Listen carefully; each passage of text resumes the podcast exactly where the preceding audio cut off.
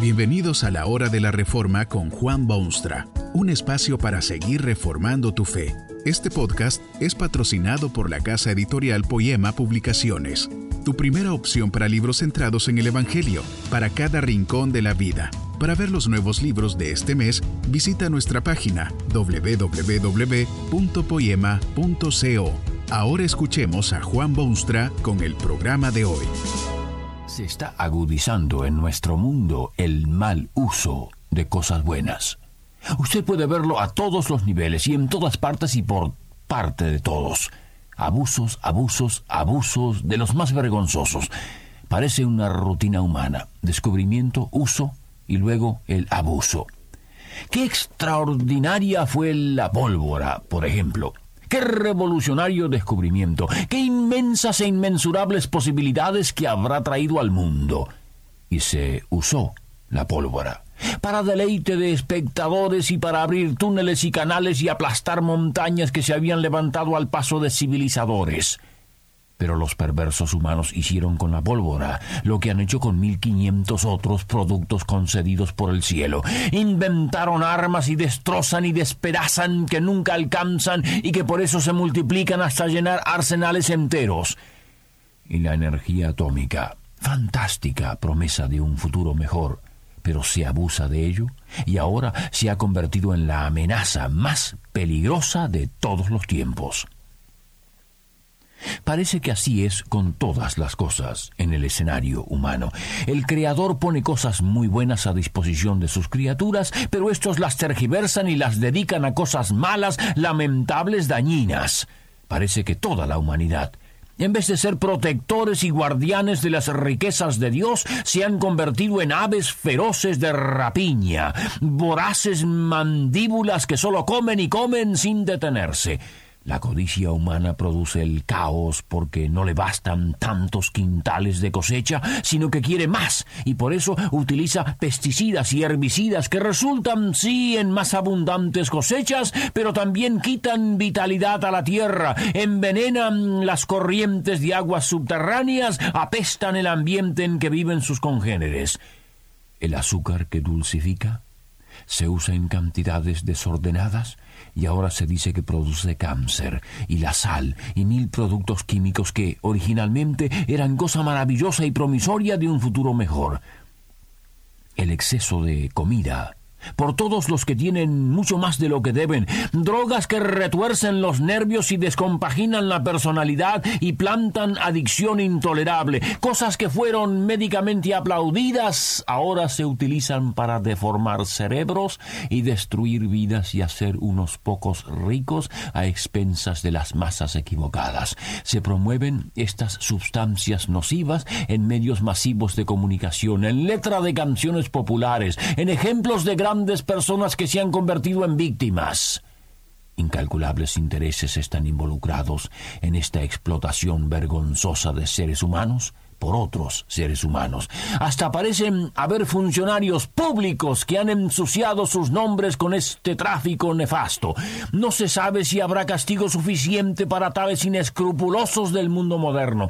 Se bebe sin cuidado y en exceso no solo sanísimos vinos, sino también licores de buen gusto, pero ambos resultan esclavizadores de los pobres mortales. Hay naciones enteras en donde el problema número uno es precisamente el abuso de estos dones generosos de la tierra bendita. Quien no puede dormir se emborracha o se traga unas píldoras fuertísimas y el que no quiere trabajar vive de drogas y para mantener su mísero hábito sale de noche a robar y asaltar y molestar a sus conciudadanos. En algunos lugares se advierte al público que el tabaco es peligroso pero mucha gente se mancha los pulmones con uso excesivo. Abuso, abuso, abuso. Mal uso de cosas buenas por todas partes. Esto duele. Duele al que sabe que Dios es bueno y que Dios en su sabiduría ha provisto todo lo bueno que el hombre pueda necesitar.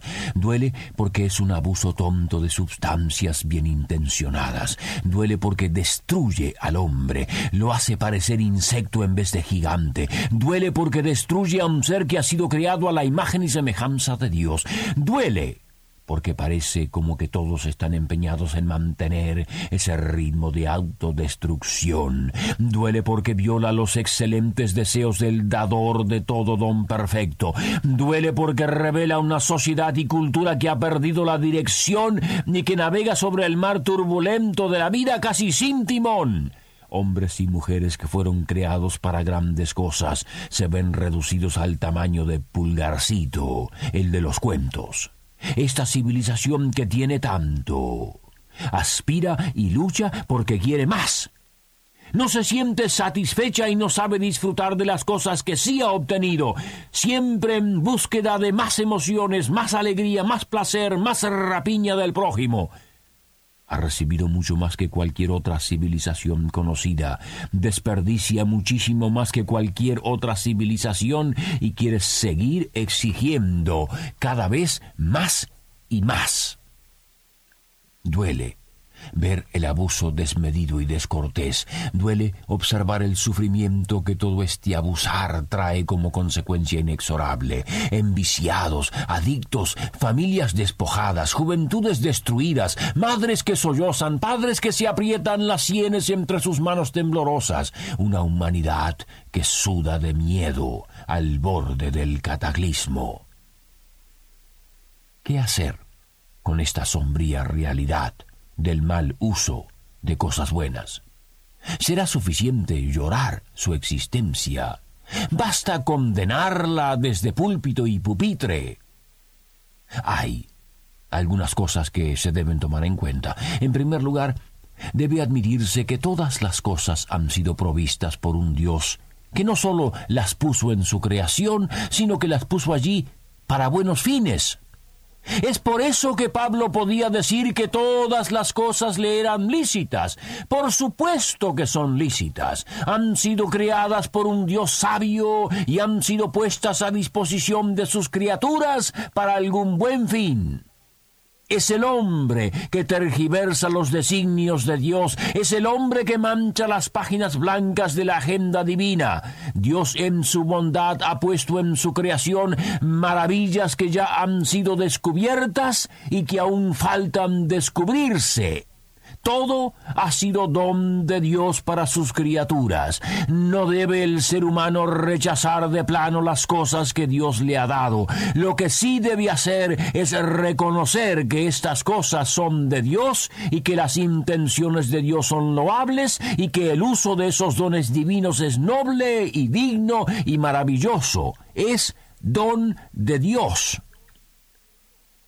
En segundo lugar, y dado que se vive en sociedad con muchísimos otros seres humanos y en vista de la tendencia humana hacia el mal, debe considerarse y aprobarse e imponer legislación adecuada que regularice los excesos humanos y castigue a los que violan los intereses de los demás y quizá los suyos propios. La comunidad cristiana no debe aislarse de ese problema, sino que debe invitar y apoyar y defender la necesidad de leyes que protejan a los demás y encaminen los pasos de la ciudadanía hacia praderas de progreso y belleza y satisfacción. Pero hay mucho más. La mente cristiana debe declararse presente en esta hora de abusos universales. Si usted es víctima de esos abusos, todas las leyes del mundo no solucionarán su problema personal. Usted necesita una fuerza superior a la suya propia. Necesita que alguien venga de afuera a rescatarlo de su obvia inutilidad. Usted necesita el incentivo de la maravillosa fe cristiana. Es su única esperanza. Es la única posibilidad de éxito para los pueblos, es la gran posibilidad para la nación. Esa sed insaciable de satisfacciones y placeres es propio de las almas vacías o desilusionadas. Por supuesto que querrán abusar de las cosas buenas de Dios. No tienen gozo ni satisfacción, no disfrutan de paz en sus mentes y almas, están totalmente inciertos de su futuro. El abuso es el único consuelo no tienen una vara con la cual medir las realidades de la vida y así caen víctimas de las modas y corrientes y caprichos del momento. No tienen lo que se necesita para poder decir con el apóstol Pablo que todas las cosas le son lícitas, pero no todas convienen. En Cristo Jesús se da la total y perfecta libertad, pero no es libertad que arrastra al libertinismo, sino una libertad que libera y aclara el pensamiento y purifica la voluntad y sanea las emociones. Es la libertad que devuelve al hombre la corona original con que fue creado al principio. En aquel momento Dios se le presentó al ser que había creado y le dijo que era dueño y señor, que cuidase la creación, que administrase lo que Dios había hecho. El hombre era agente de Dios y representante de los intereses del cielo. Pero cuando perdió esa característica a raíz del pecado, el hombre se fue en otras direcciones. Perdió la dirección y peor aún, perdió el compás que guiase sus pasos. Es más bien por esta razón que se cometen los excesos modernos, el enviciamiento de la vida, el alcoholismo y las drogas. Es que el hombre quiere ser libre y no sabe cómo. Se refugia en ese puerto porque no conoce el mar en el que navega. Cristo Jesús se le acerca, le extiende sus manos y le dice, yo te daré descanso. Así comienza una nueva vida. Esa vida nueva se caracteriza por el gozo de vivir. Se empieza a entender el porqué de la existencia y las posibilidades que existen. El hombre redimido por Jesucristo se da cuenta que su vida tiene hondo significado y que tiene una tarea específica que cumplir ocupado en esa santísima misión de servir a Dios en todo lo que hace, el hombre no sentirá deseos ni tendrá necesidad de involucrarse en el abuso de cosas que Dios ha puesto en este mundo para otros fines. El mal uso de cosas buenas se debe a que hay algo mal en el usuario. Debe ser renovado por la gracia de Dios. El abuso cesará con el buen uso de las cosas buenas. Que este mensaje nos ayude en el proceso de reforma continua según la palabra de Dios. Si quieres profundizar en la exposición bíblica, puedes buscar más recursos en www.poema.co. Allí encontrarás libros que te ayuden a entender la palabra de Dios y aplicarla a tu vida. Poema, el Evangelio para cada rincón de la vida. Nos vemos en el próximo episodio de La Hora de la Reforma con Juan Bonstra.